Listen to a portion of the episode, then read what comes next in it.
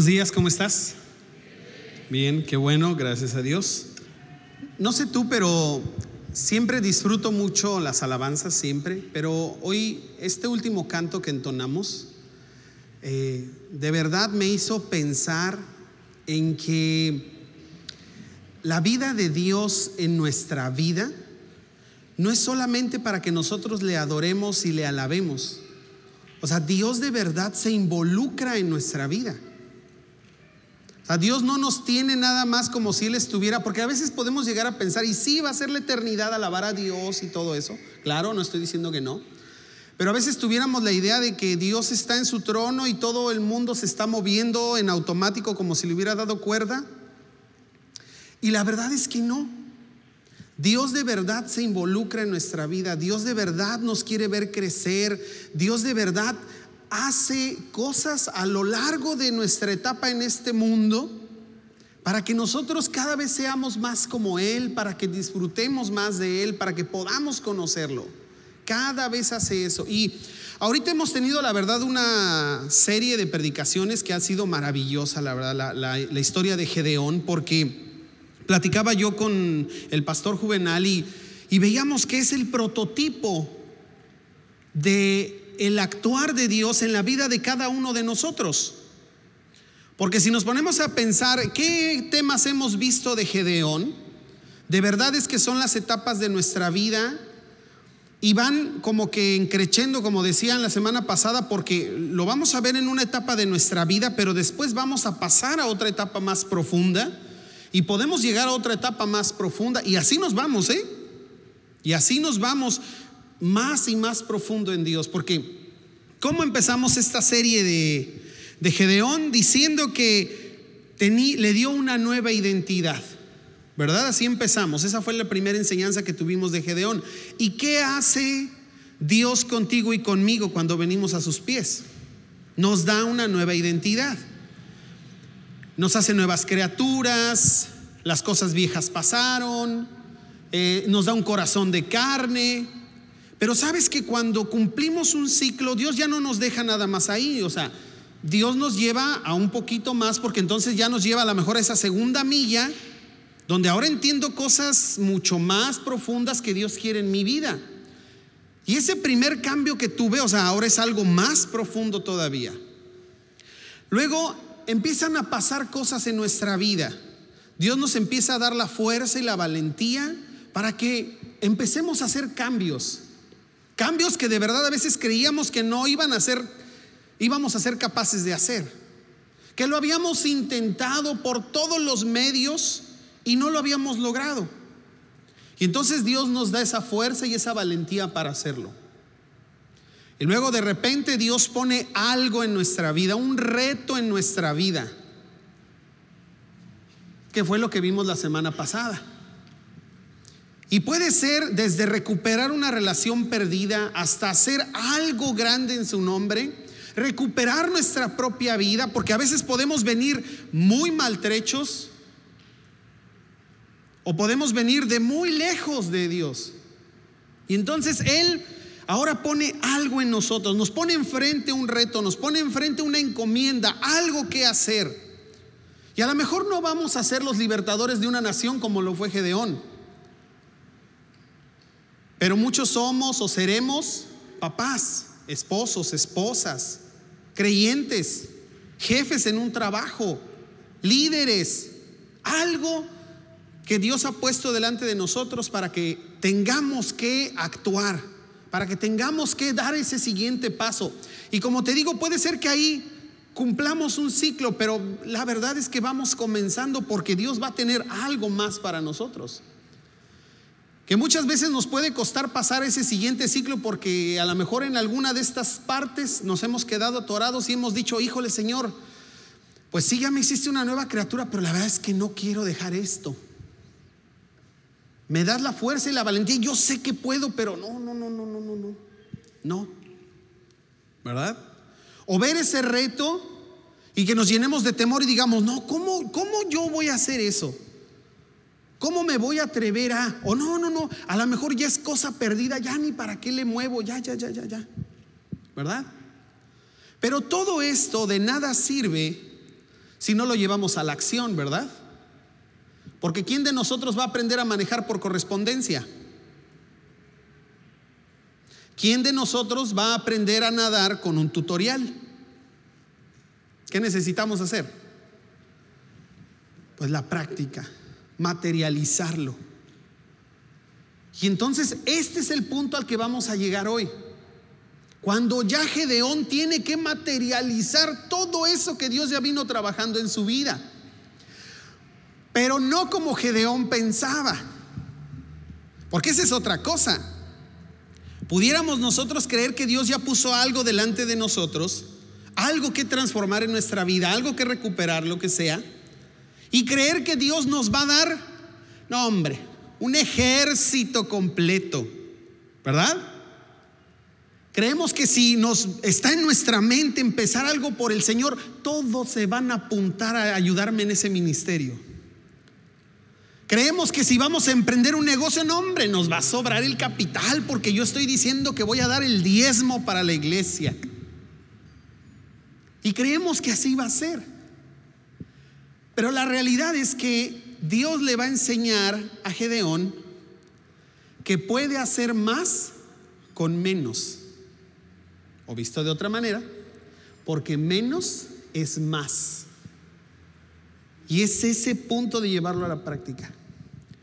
Y a lo mejor tú, igual que yo, estamos en alguna de estas etapas de este proceso. A lo mejor tú, igual que yo, ¿Alguna vez hemos visto que es menos y no le terminamos de creer a Dios que vamos a hacer más? Y decimos, no, hombre, yo pensaba que se iban a apuntar 20 y se apuntaron 5. No, no, no, no, no.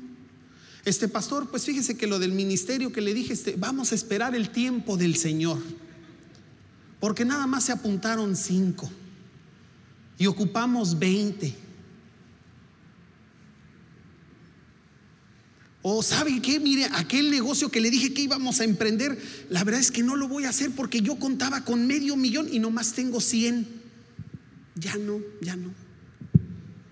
Y cualquier cosa que nos hace reparar. Y de eso vamos a hablar hoy. Cuando necesitamos poner las cosas en acción, recordando que menos es más con Dios. Pero vamos a orar primero y pidámosle a Dios sabiduría. Bendito Dios, te damos gracias, Señor, por poder estar aquí delante de ti, porque es un privilegio el hablar contigo.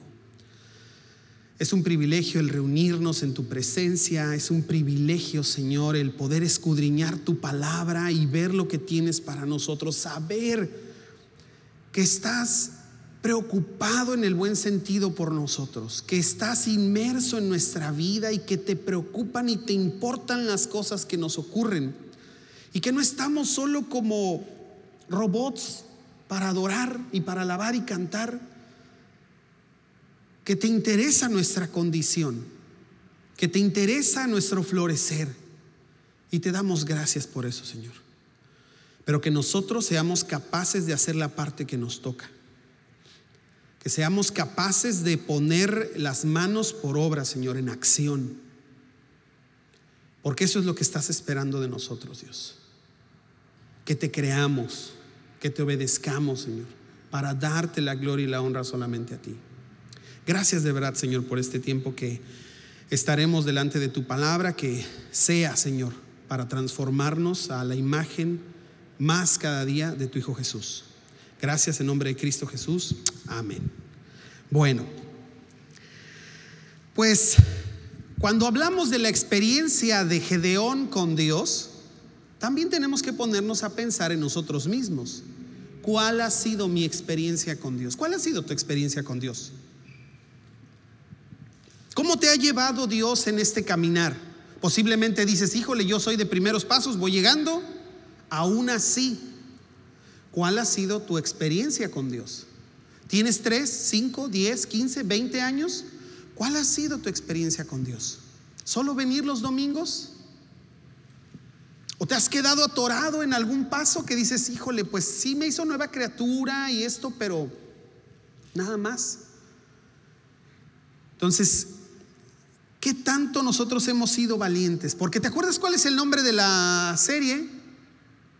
¿Se acuerdan cuál es el nombre de esta serie? Ese es el nombre de la, de la lección de esta ocasión, pero el nombre de la serie es Gedeón, una historia de valentía y esfuerzo. Y ponle tu nombre, ¿eh? Porque tu historia es de valentía y esfuerzo. Nuestra historia debe ser de valentía y esfuerzo porque nada nos va a caer. La victoria no le cayó a Gedeón, aunque ahorita vamos a ver la manera milagrosa en que obra el Señor. Nosotros tenemos una parte muy importante que hacer en que Dios obre en nuestra vida. Y vamos a requerir de valentía y de esfuerzo. Para ser papás, ¿verdad? Se requiere mucha valentía. Para ser esposos, para ser creyentes, para hacer las cosas bien, para tomar un nuevo reto, para darle un cambio a mi vida, para entregarme a Dios como nunca pensé que lo haría. Voy a necesitar valentía, pero voy a tener que esforzarme. No me va a llegar del cielo.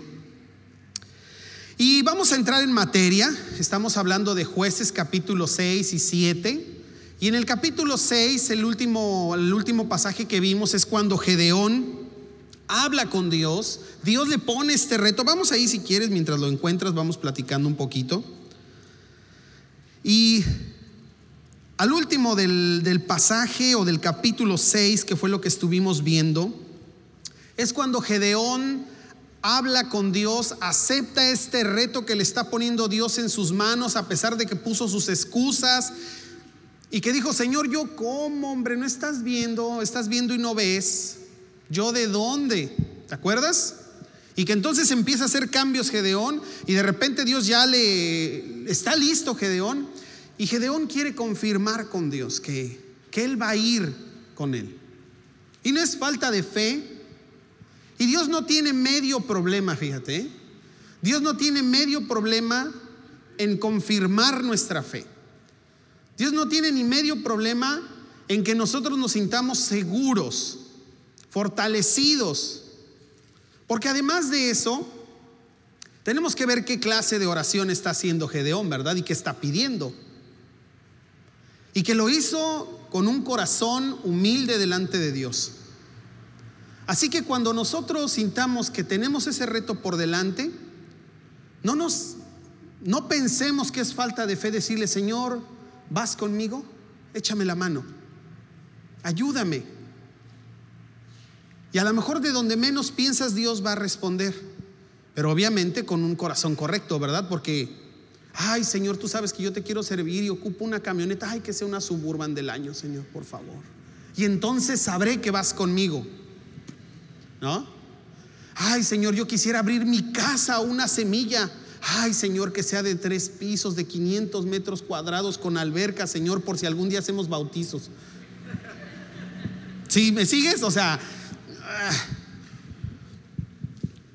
Pero Dios hará lo que sea necesario para fortalecer nuestra fe, para confirmar nuestra fe. Y entonces Gedeón está listo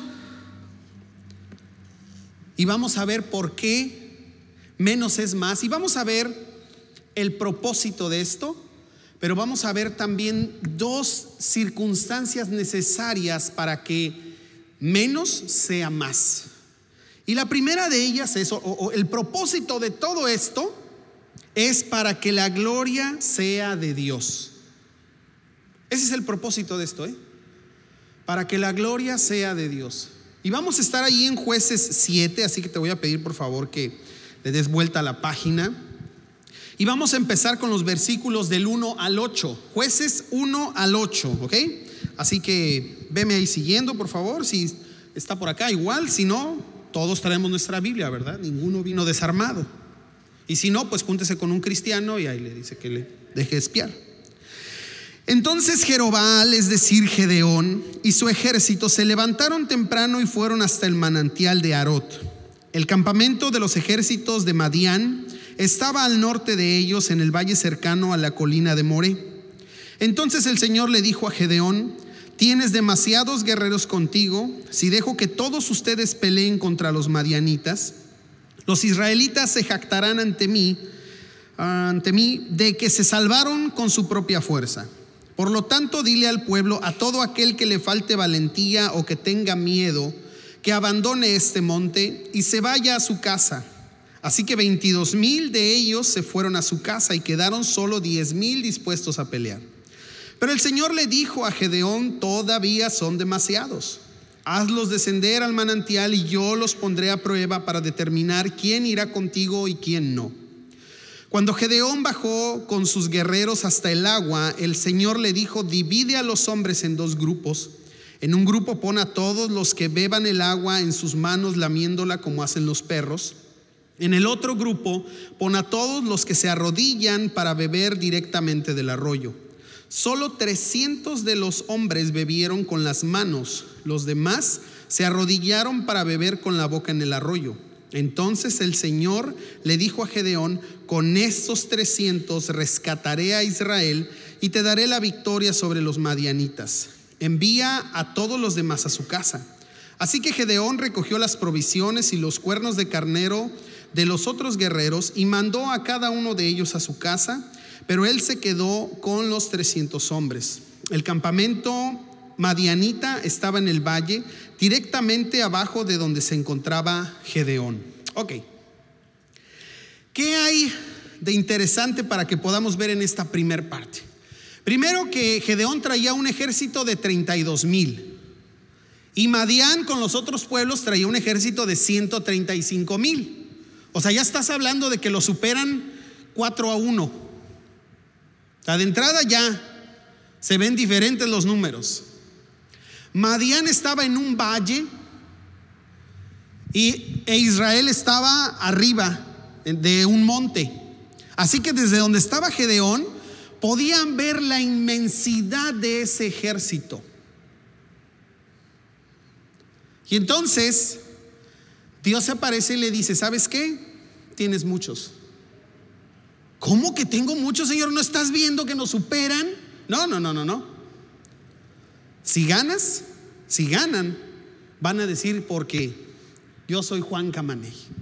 Uh, eran, vieja, eran cuatro contra mí solo y mira, a los cuatro me los eché. Ay, viejo, ¿en serio? Sí, solito, mira, dos con una mano y dos con la otra. Ay, caramba. ¿Sí? Y dice, no, no, tienes muchos. Los que tienen miedo, vámonos. ¿Qué habrá sido la cuál habrá sido la cara de Gedeón? O sea, ¿tú qué piensas? O sea, somos 32 mil. Ya toqué el cuerno. Ya los llamé a la guerra. Como el de corazón valiente. O sea, ya están aquí conmigo. Y tú dices, pues se van unos cuantos, a lo mejor mil. Bueno, pues se fueron mil. Los más sacatones. Se van 22 mil. Híjole. Pero de todas maneras, son muchos. Porque podrán decir, no hombre, es que la estrategia que traíamos, los enredamos y nos les fuimos a la yugular y unos por los árboles y otros por acá, les ganamos, vieja.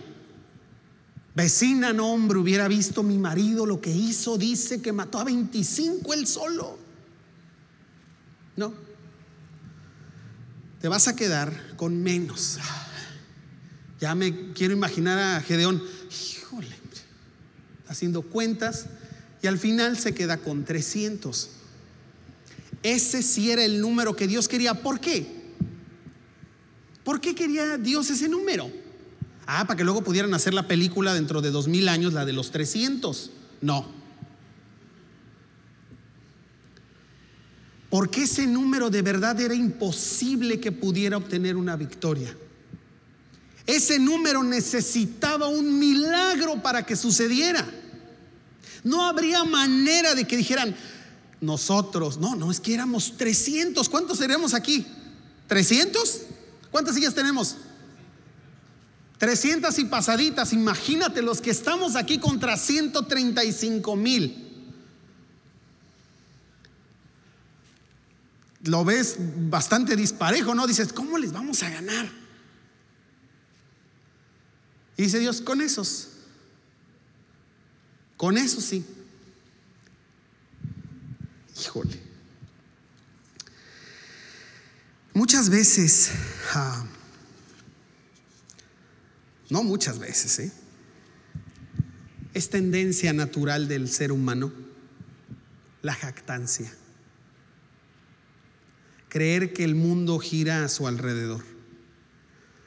Creer que su fuerza, su habilidad, su inteligencia, sus recursos, sus contactos, su juventud, su carrera, los ha obtenido y los tiene porque es.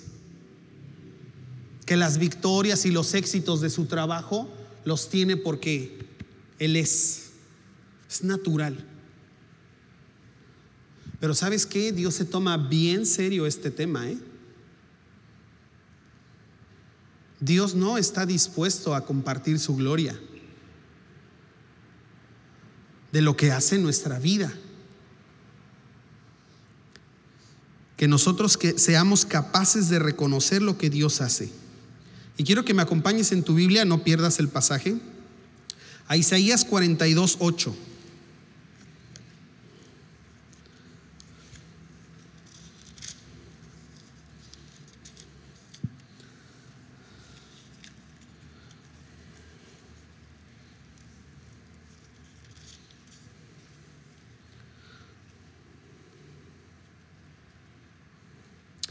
Dice así, yo soy el Señor, ese es mi nombre. No le daré mi gloria a nadie más, ni compartiré mi alabanza con ídolos tallados. Sé que entendemos que esto habla de la idolatría y de poner a Dios antes, un Dios antes que al Señor, pero lo que te quiero llevar es al principio que está ahí. O sea, Dios no, no hace eso, ¿eh? Dios no comparte su gloria con nadie. Con nosotros tampoco, somos su creación. Y entonces Dios le dice a Gedeón que con eso va a ser suficiente. Posiblemente, vamos ahora con nosotros la aplicación. Posiblemente nosotros, como te dije, frente, está frente a nosotros ese gran reto y Dios ya ha trabajado en nuestra vida, ya nos hemos mentalizado, le hemos echado ganas, ya tenemos que actuar. Ya hemos hecho nuestro presupuesto, ocupo 20 personas para que me ayuden, ocupo tanto dinero, tengo que hacer esto, voy a hacer aquello, para que entonces suceda. Y de pronto te empiezan a faltar recursos. Los que dijeron que iban a ir contigo ya no van. El que dijo que te iba a apoyar ya no te puede apoyar. Y no porque sea una mala persona, a lo mejor ya no puede apoyarte. De quien te ibas a sostener ya no.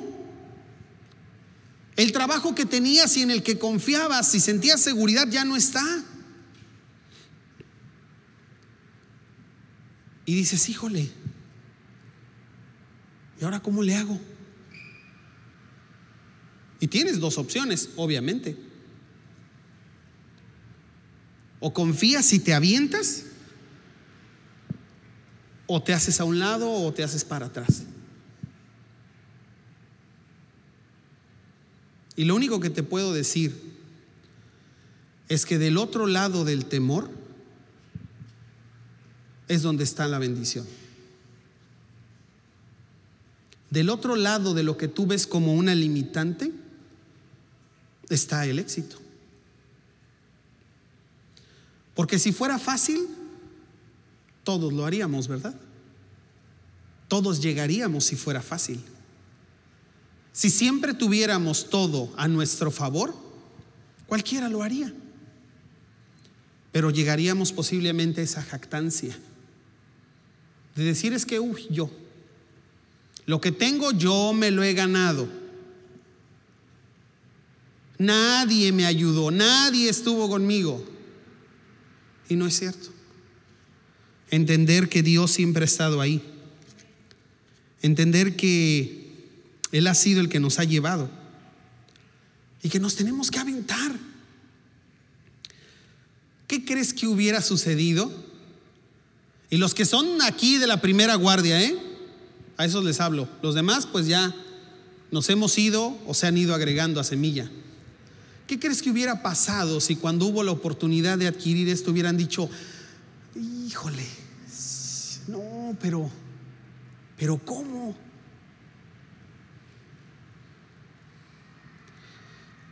Pastor, ¿alguna vez ha habido dinero para pagar esto? Nunca, ¿verdad, Rubén?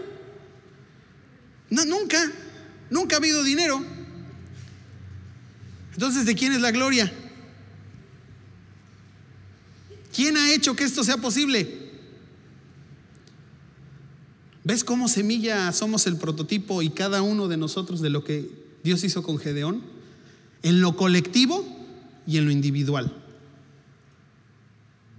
Imagínate que cuando hubo la oportunidad de comprar este lugar hubieran dicho los pastores, no, hombre, pues, ¿de dónde? Si con trabajo somos 100, ¿de dónde vamos a pagar? No, gracias, gracias, este, vamos a buscar otro lugar, otra cosa, este, gracias. Pero Dios puso ese reto en las manos y ahí está. ¿Y se debe algo? Nada. Gracias a Dios. ¿Verdad?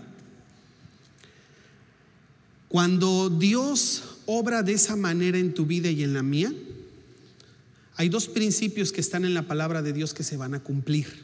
No los busques para que no tomemos más tiempo. Pero uno de ellos está en el Salmo 20, que dice, unos confían en carros, ¿verdad? Y otros en caballos, pero nosotros en el nombre del Señor confiamos. Amén. Hay otro pasaje que dice, hoy déjame lo encuentro que se me perdió. Ya te lo debo. Ahorita me acuerdo. Ah, Zacarías 4:6. Hasta hay un canto, ¿ah? No es con espada. ¿Te acuerdas?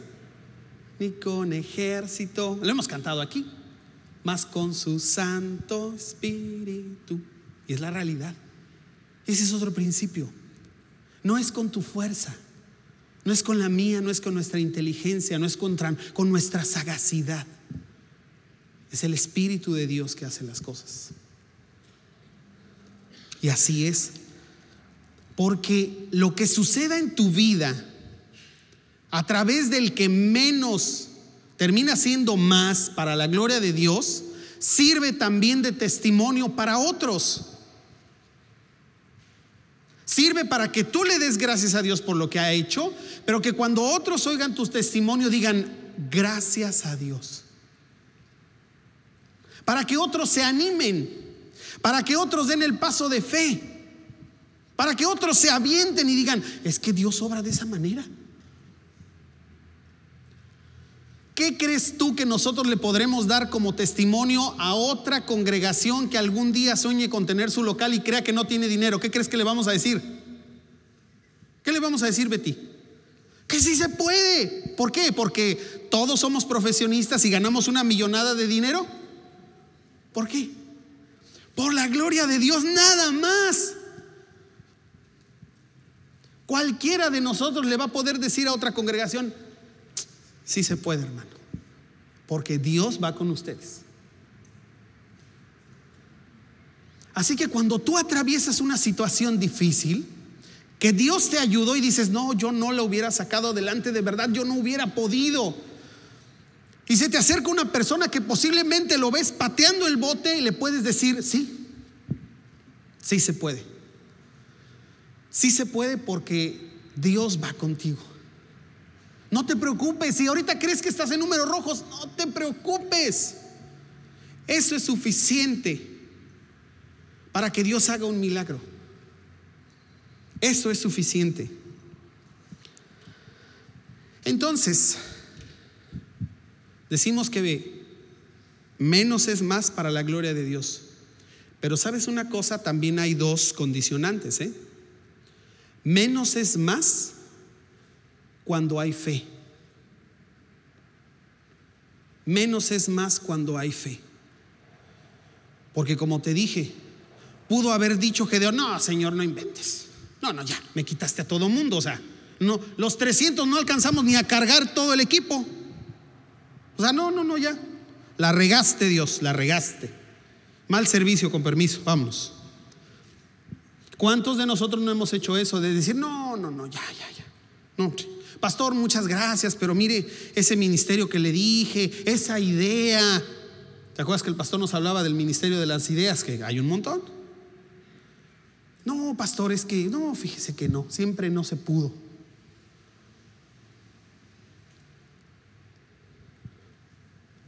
Se necesita fe para creer que menos es más. Y vamos al versículo 9 y vamos a leer hasta el 15. Vamos bien, ya no nos ponen el reloj.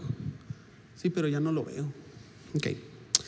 Dice, esa noche el Señor le dijo, levántate, desciende al campamento madianita porque te he dado la victoria sobre ellos. Pero si tienes miedo de atacar, desciende al campamento con tu siervo Fura. Escucha lo que dicen los madianitas y cobrarás mucho ánimo, entonces estarás ansioso por atacar. Así que Gedeón, acompañado por Fura, descendió hasta el límite del campamento enemigo. Los ejércitos de Madián, de Amalek y el pueblo del oriente se habían establecido en el valle como un enjambre de langostas. Sus camellos eran como los granos de arena a la orilla del mar, imposibles de contar. Entonces Gedeón se acercó sigilosamente justo cuando un hombre le contaba un sueño a su compañero. Tuve un sueño, decía el hombre, en el cual un pan de cebada venía rodando cuesta abajo hacia el campamento madianita. Entonces cuando golpeaba una carpa, la volteaba y la aplastaba. Su compañero le respondió, tu sueño solo puede significar una cosa. Dios le ha dado a Gedeón, hijo de Joás, el israelita, la victoria sobre Madián y todos sus aliados. Cuando Gedeón oyó el sueño de la y la interpretación, se inclinó en adoración ante el Señor. Wow. Es normal que lleguemos a sentir incertidumbre. Es normal que digamos, yo sé que Dios va conmigo, yo sé que Dios va conmigo, pero es normal que el corazón se te acelere y digas, híjole, ay Señor, en tu nombre ahí voy. Es normal. Y Dios dice, no te preocupes. ¿Sientes todavía algo de temor? No pasa nada. Ven. Ven para que oigas. Ven para afirmarte el corazón y la fe. Ven, mira. Porque yo te voy a dar la victoria. Vas a sacarlo adelante, vas a ser capaz. No te preocupes. Yo te voy a ayudar. Y entonces ahí va. Gedeón a escondidas con su siervo y escucha el famoso sueño. El pan de cebada, ¿qué significa en el sueño? Un pan de cebada era la comida más humilde que podía comer alguien. Es como si dijéramos, ah, imagínate, soñé que una tortilla de maíz venía rodando en el cerro. No un virote ni un baguette no, no, no, no, no. No un panini, no, no, no, no. Una tortillita de maíz, de esas taqueras, así, chiquitita. Venía rodando y no, hombre, al que se le ponía enfrente, ¡bum! se lo llevaba. Lo partía a la mitad del campamento y lleva la tortilla. Lo que quiere decir esta ilustración es que algo tan humilde y pequeño iba a ser estragos en el campamento. Estragos. Dale la vuelta a la página y ve el capítulo 6, verso 14, 15.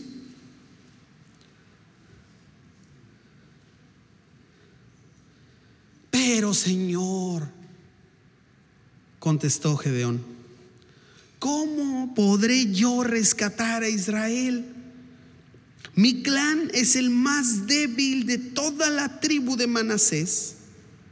Y yo soy el menor, del de menor importancia en mi familia. O sea, soy el pequeño del pequeño de los pequeños. O sea, estoy hasta el último de la escalera, yo, Señor. Soy una tortilla de maíz. O sea, estoy hasta el final, soy lo más humilde que puede haber. Entonces Gedeón entiende que, que es él. Entiende que es él y por eso le dice Dios, cuando escuches vas a estar ansioso de ir a pelear. Va, vas a tener ese deseo de decir, órale, vámonos. Porque yo te voy a confirmar a través de tu propio enemigo que le vas a ganar. Ya no me creas a mí, dice el Señor. No solo me creas a mí, créele a ellos, créele a las circunstancias. Y se necesita fe. Porque ¿qué fue lo primero que hizo Gedeón cuando vio eso?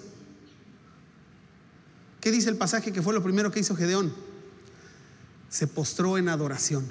Ay, Señor, gracias. Híjole, Señor. De verdad estás conmigo. De verdad vas conmigo. Dios espera disposición para hacer las cosas. Pero cuando ya está sucediendo, necesitaremos fe para creerle a Dios. ¿Hemos tenido fe para creer que este lugar será de semilla? Sí, si no, no estaríamos aquí. Ya lo rentaríamos los sábados para fiestas. Si no hubiéramos creído que Dios fuera capaz, diríamos, ¿saben qué hermanos? El domingo nosotros tendremos el servicio, pero el sábado lo vamos a rentar para fiestas, así que vamos a tener que llegar el domingo a barrer tempranito, a quitar sillas, mesas y lo que haya sido, porque pues, ni modo. No confiando que Dios lo va a hacer. Y se necesita fe. Si tú tienes algo por delante, vas a necesitar fe. Si tienes un proyecto en tu corazón, algo que Dios ha puesto delante de ti, vas a necesitar fe. Si hay algo que tienes que sacar adelante, vas a necesitar fe. Si hay algo que tengas que cambiar en tu vida, vas a necesitar fe. Y vas a darte cuenta que eres totalmente incapaz. Pero aún así, con fe, vas a ser capaz de hacerlo porque Dios es quien te va a dar la victoria. Dice Dios, yo los voy a libertar. ¿Te fijaste cómo empezó Dios a hablar con Gedeón? Le dice, yo los voy a libertar, pero te daré a ti la victoria. Y es exactamente lo que va a hacer Dios. Yo te voy a transformar. Yo voy a hacer esa obra. Pero tú te vas a llevar la victoria por lo que estás haciendo. Pero ten fe. Ten fe para cumplir lo que sea que Dios haya puesto delante de ti. Y a veces de verdad, te puede poner a temblar. Yo me siento en ese punto. Te lo voy a compartir.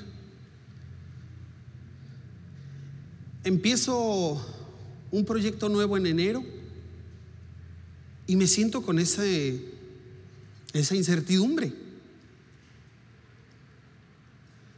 Y digo, bueno, Señor, pues lo, lo platicaba con Juve y pues si nunca ha habido, ¿para qué nos preocupamos? Ya eso ya lo aprendí. Y aparte te voy a dar la acción de gracias y pues ese es el privilegio de estar acá arriba. Yo creo que algunos ya se dieron cuenta, pero vamos a ser papás. Mi esposa está embarazada. Ya tenemos casi cinco meses. Entonces, gracias a Dios por eso. Y es otro reto, volver a ser papá. ¿Y nos da miedo? Pues sí, claro. Pero lo vamos a lograr. Y lo que Dios ponga delante de ti, lo vas a lograr. Pero tienes que creer que va a suceder. Tienes que creerle a Dios que va a pasar. Y entonces, tu menos será un más. Vamos a continuar ya para terminar. Bueno, vamos al punto 13. Cuando menos es más, o porque menos es más, cuando hay obediencia. Necesitamos obedecer, necesitamos poner en acción, necesitamos dar el paso. ¿Ya le creímos a Dios? Hazlo, hazlo. Vamos a ver los versículos del 15, segunda parte, hasta el 25. Dice,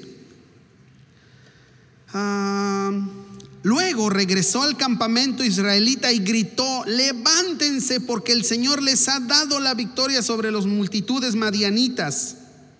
Así que dividió a los hombres, a los 300 hombres en tres grupos y le dio a cada, un, a cada hombre un cuerno de carnero y una vasija de barro con una antorcha adentro. Después les dijo, fíjense en mí, cuando yo llegue al límite del campamento, hagan lo mismo que yo. En cuanto yo y los que están conmigo toquemos los cuernos de carnero, ustedes también toquen sus cuernos alrededor de todo el campamento y griten, por el Señor y por Gedeón fue apenas pasada la medianoche después del cambio de guardia, cuando Gedeón y los cien hombres que iban con él llegaron al límite del campamento madianita. Entonces de un momento al otro tocaron los cuernos de carnero y rompieron las vasijas de barro. Enseguida los tres grupos tocaron juntos los cuernos y rompieron las vasijas. Con la mano izquierda sostenían la antorcha ardiente y en la mano derecha llevaban el cuerno. Y todos gritaban, una espada por el Señor y también por Gedeón. Cada hombre permaneció en su puesto alrededor del campamento y observaron cómo los madianitas corrían de un lado a otro llenos de pánico y gritando mientras se daban a la fuga. Cuando los 300 israelitas tocaron los cuernos de carnero, el Señor hizo que los guerreros del campamento pelearan entre sí con sus espadas. Los que quedaron con vida huyeron a lugares tan lejanos como, como Betzita cerca de Cerera, hasta la frontera de Abel Meola, cerca de Tabat. Entonces Gedeón mandó a buscar a los guerreros de Neftalí, de Aser y de Manasés, quienes se unieron para dar caza al ejército de Madián.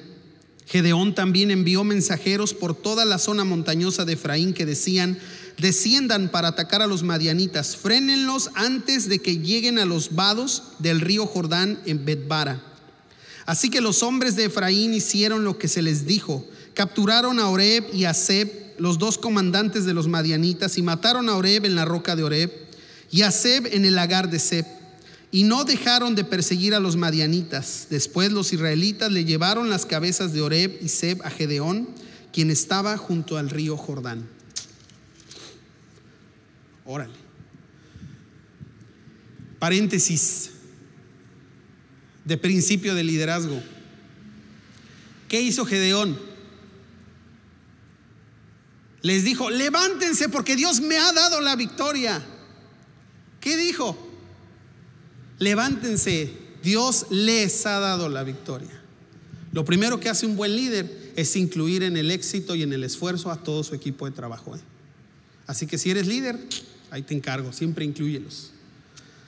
Los vas a motivar tú también te vas a motivar. La fe te motiva. Y lo primero que hacemos es contagiar nuestro entusiasmo. Es decir, sí se puede. Echémosle ganas. Y a veces es lo que va a suceder. Que en algún momento algo que creías que no se iba a resolver se resuelve. Una llamada telefónica que no esperabas, algo que sucede que te da esa luz de que vas a lograrlo. A veces ni es algo físico, ¿eh? A veces ni es algo material, no es ni un recurso, nada. A veces es una persona que simplemente se acercó, te echó la llamada, te, se encontraron en algún lugar para platicar y te dijo, tú puedes. Y era el empujoncito que necesitabas. Nada más. Y ya te llenas de valor y dices, sí puedo. ¿Qué fue lo que le pasó a Gedeón? Terminó de adorar a Dios y corrió al campamento a decirle, sí podemos, ¿cómo no? Órale, vénganse y van a hacer lo mismo que yo haga. Y entonces en estas tres etapas de la estrategia de Dios, Gedeón al principio tiene una acción que realizar. Y ya lo vimos, era tocar el cuerno, llevar su vasija con una vela encendida adentro, romperla, el grito. Y eso era lo que le tocaba hacer a Gedeón. Y prácticamente eso fue lo que le tocó hacer en la, en la victoria de Dios, en la derrota. Después vuelve a intervenir ya para rematar lo que quedaba, ¿no? Pero suena algo sobrenatural increíble. Cuando Dios obra y convierte tu menos en más, a veces va a ser algo sobrenatural. Si pudiéramos hacer cuentas ahorita quienes han estado en la asamblea, pudieran decir exactamente, ah, es que de aquí salió para pagar el, lugar. ¿Verdad que no? Dirías, yo no sé cómo le hicimos. No sé. O sea, salió, gracias a Dios, pero de verdad que sucedió y fue un milagro. Y te aseguro que más de una vez en tu vida has dicho, híjole, fue un milagro. O sea, no pensamos que fuera a suceder así. No pensamos que fuera a pasar.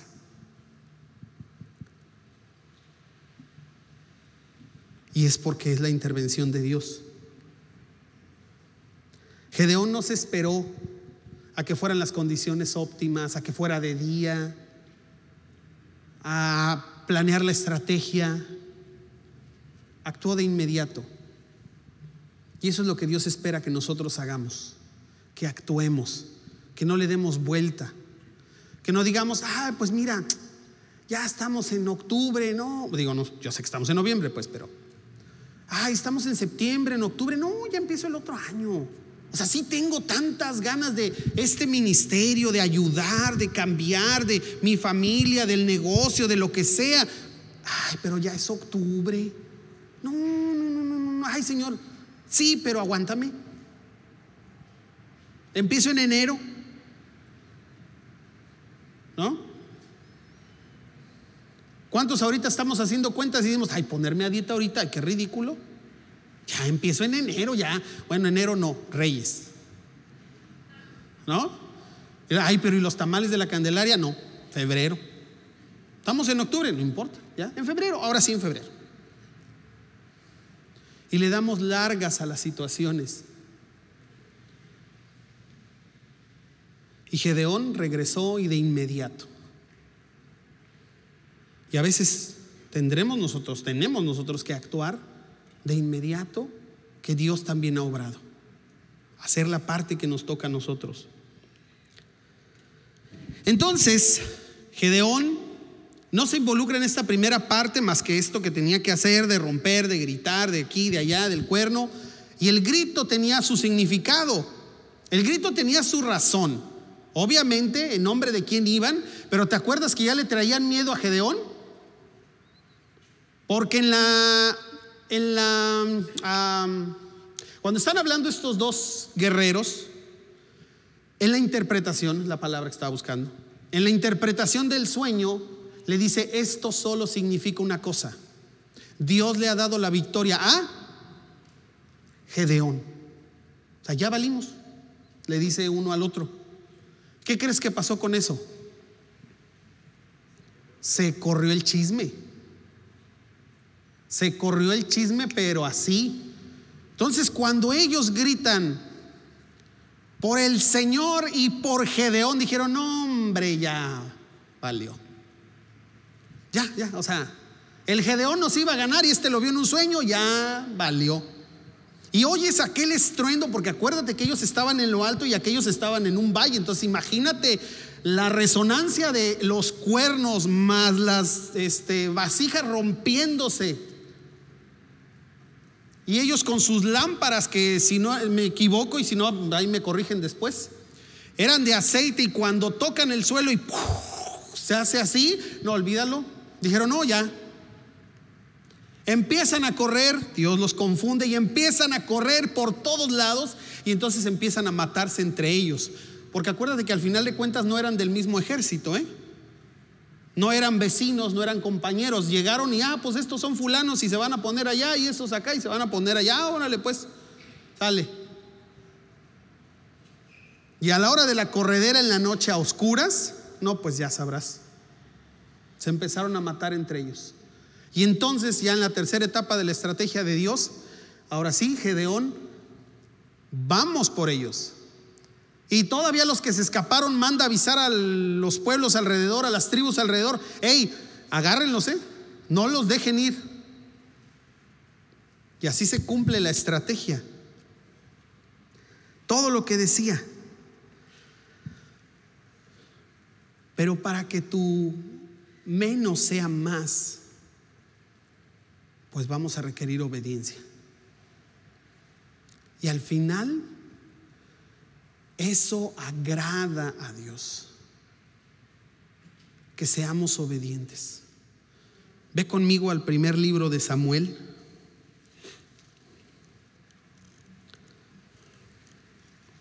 Capítulo 15, versículo 22.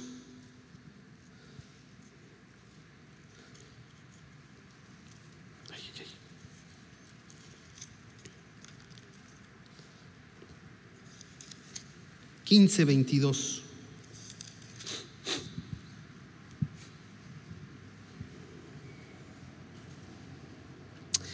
Pero Samuel respondió, ¿qué es lo que más le agrada al Señor? ¿Tus ofrendas quemadas y sacrificios? ¿Que vengas los domingos y no faltes nunca? ¿Y cantes con todo tu corazón y des tu ofrenda? ¿Y asistas a tu semilla? O que obedezca su voz. Escucha. La obediencia es mejor que el sacrificio. Y la sumisión es mejor que ofrecer la grasa de carneros. Si hay algo que espera Dios de nosotros, que agrada a Dios de nosotros, es la obediencia. Y cuando Dios nos dice, Éntrale. Es lo que está esperando de nosotros. Ve y habla con fulana persona. Arregla lo que tienes que arreglar con tal persona. Deja tal cosa en tu vida. Cambia esto de tu carácter. Haz algo por tus hijos. Haz algo por tu pareja. Hazlo. Eso es lo que está esperando Dios. Haz algo por tu iglesia. Sirve, involúcrate. Hazlo. Y aunque tú creas que no podrás aportar mucho, que dices, uy, no, hombre, es que yo soy el más pobrecito de todos y el menos estudiado y el más tartamudo y el que menos gracia tiene para hablar y el que, no. Recuerda, tu menos es el más de Dios. Tu menos es el más de Dios.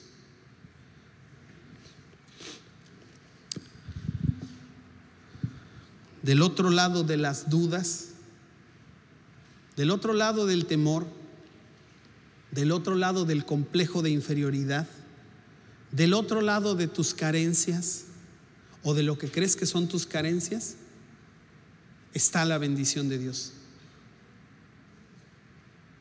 Del otro lado de eso está el éxito en la vida cristiana, en la vida.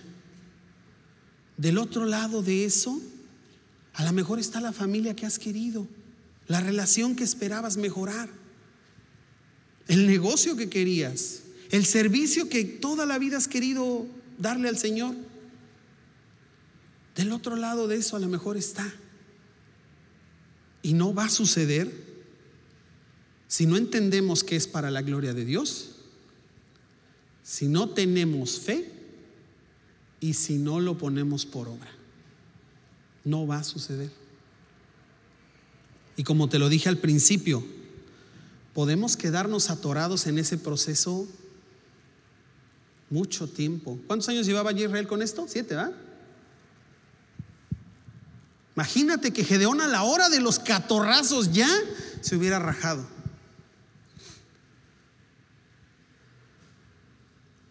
A pesar de que escuchó, hubiera dicho, no, No, no, no, no. Sí, Señor, sí, tú dices, tú dices, pero no.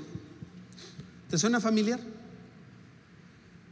Que alguna vez hemos dicho, sí, Señor, en tu palabra dice que no me faltará, que no me preocupe, que no me afane, que tú vas conmigo, que eres mi buen pastor, que vas a estar todos los días de mi vida hasta el fin del mundo. Sí, Señor, dice tu palabra, pero... ah,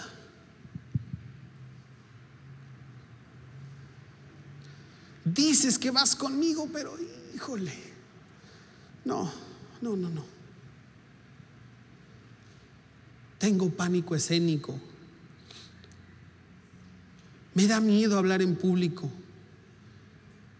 Me da miedo aventarme a agarrar una de estas chunches. Me da miedo decir que sí. Me da miedo ceder, creer que estoy cediendo. Me da miedo perdonar. No, Señor, no, no, no. No. Y ahí nos podemos quedar, ¿eh? Y si hubieran ido los 300 a su casa derrotados, ¿te imaginas? ¿Qué pasó? No, pues es que no.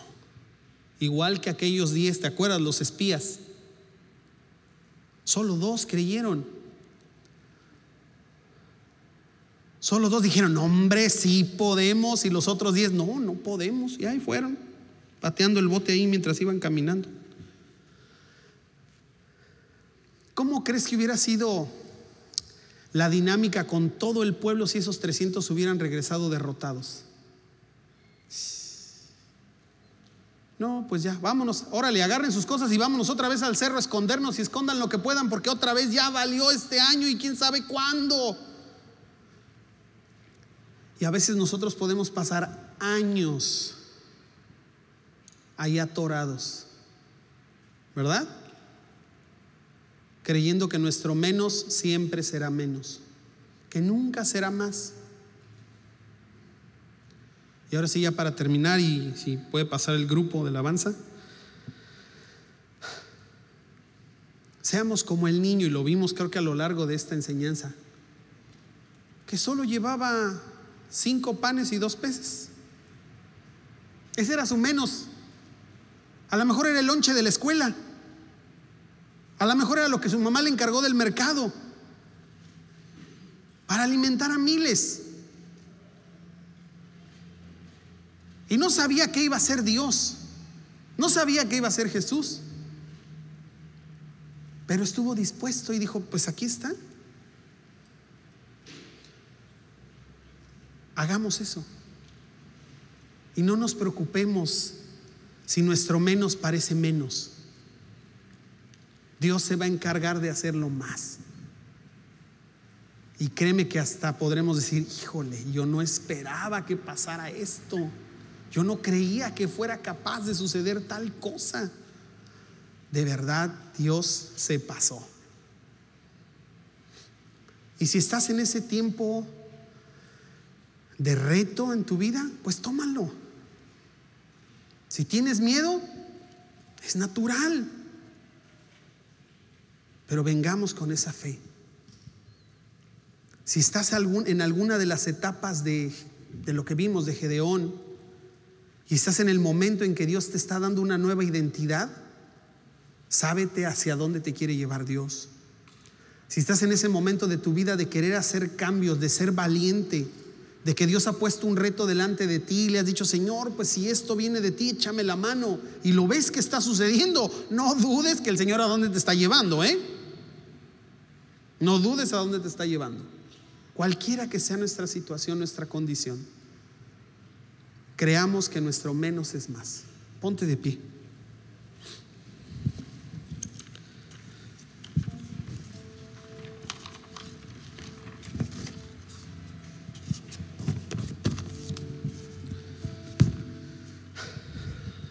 Y vamos a orar para darle gracias a Dios. Bendito Señor, gracias. Gracias Señor por alentarnos, por animarnos, porque todos nosotros Cada uno de nosotros tenemos un reto por delante en la vida.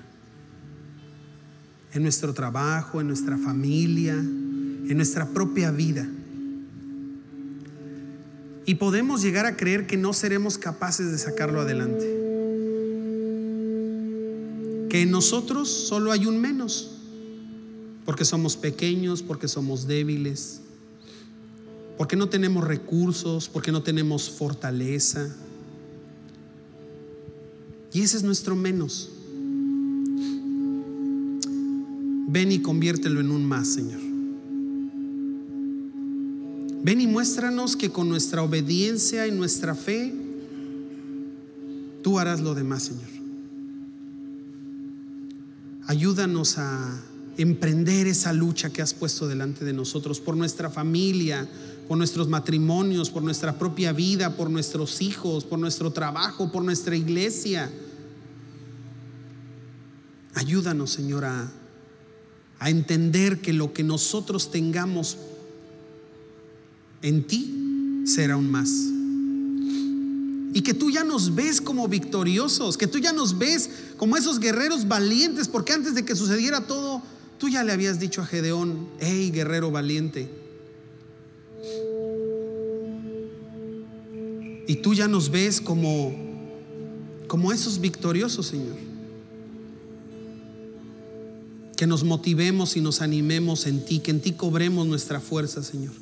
Que descansemos en ti y creamos que se va a poder, que va a suceder, porque tú vas con nosotros, Señor. Para que la gloria sea tuya Permítenos, Señor, esa victoria en nuestra vida que estamos esperando. Permítenos, Señor, tu presencia en el caminar y en el reto que tenemos por delante para que también nosotros seamos capaces de dar testimonio y de decir, hay un Dios vivo y ese Dios vive en mí y ese es el Dios que cambia las vidas y ese es el Dios que va delante tuyo para que tú tengas la victoria. Y no queremos vender un Dios de supermercado, muchísimo menos lejos de esos estamos, Señor. pero que vas con nosotros, que nos transformas cada día, que te importa nuestra vida y te involucras en nuestra existencia, Señor, y que nos quieres ver crecer, que nos quieres ver adorarte y darte gracias y ser esos hombres y mujeres que esperas de nosotros, Señor. Toca y transforma nuestra vida, Señor, nuestra mente y nuestra forma de pensar, Señor. Que sea siempre con tus ojos lo que veamos, con tu mente lo que pensemos, no con nosotros mismos, que somos tan débiles, Señor, y tan fallos. Y que en tu nombre vayamos, Señor. En tu nombre lo hagamos, que seamos esforzados y valientes. Gracias por esta maravillosa serie que hemos tenido y que nos ha mostrado tu intervención en nuestra vida. Gracias Señor, de verdad, y que seamos capaces de encomendar nuestra vida y cada paso que demos en tus manos. Acompáñanos Señor. Ve con nosotros, ve delante de nosotros Señor. Te lo rogamos de verdad y te agradecemos. En el dulce y precioso nombre de Cristo Jesús. Amén.